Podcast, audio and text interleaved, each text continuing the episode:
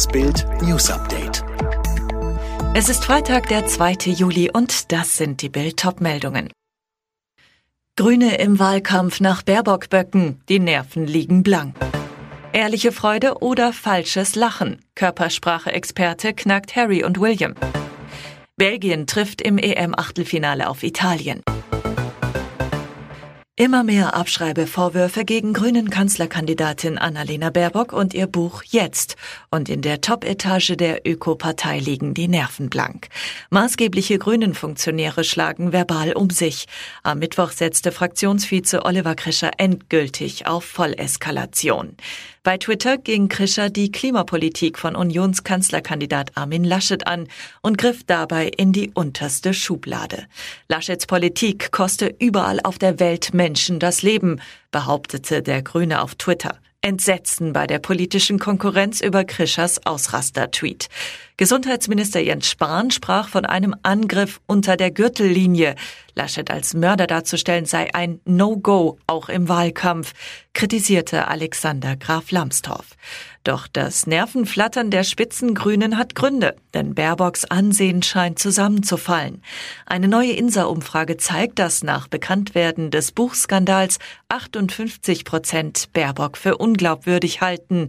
Nur 23 Prozent halten sie weiter für glaubwürdig. Sie scherzten, sie lachten, sie enthüllten gemeinsam die Statue ihrer Mutter. Am Donnerstagnachmittag blickte alle Welt nach London. Dort enthüllten im Sanken Garden des Kensington Palast die Prinzen William und Harry eine Statue zu Ehren ihrer Mutter, Prinzessin Diana, die an diesem Tag ihren 60. Geburtstag gefeiert hätte. Trotz ihres zerrüttelten Verhältnisses schien es, als würden Harry und William zu Ehren ihrer verstorbenen Mutter ihren Bruderstreit kurz beiseite legen. Doch nur ein Lachen war an diesem Tag ehrlich. Das meint Körpersprache-Experte Dirk W. Eilert. Er nahm die Mimik und Gestik der Prinzen bei der Enthüllung der Diana-Statue genau unter die Lupe und erkannte eindeutige Signale. Welche das sind, lesen Sie online mit Bild Plus. Wer bei seiner ersten Corona-Impfung AstraZeneca bekommen hat, soll als zweite Spritze BioNTech oder Moderna erhalten. Laut ständiger Impfkommission ist die Wirkung einer solchen Kreuzimpfung gegen die Delta-Variante deutlich wirkungsvoller. Unabhängig vom Alter soll mindestens ein vierwöchiger Abstand eingehalten werden. Bei den Verhandlungen über eine Mindeststeuer für Großkonzerne gibt es einen Durchbruch. Laut OECD haben sich 130 Länder auf einen Steuersatz von mindestens 15 Prozent für Unternehmen wie Google oder Facebook geeinigt. Bundesfinanzminister Scholz spricht von einem kolossalen Fortschritt. Bei der Fußball-EM stehen heute die ersten Viertelfinalduelle an.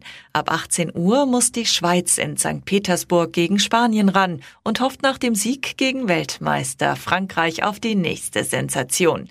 21 Uhr ist dann Anstoß in München. Hier treffen Belgien und Italien aufeinander.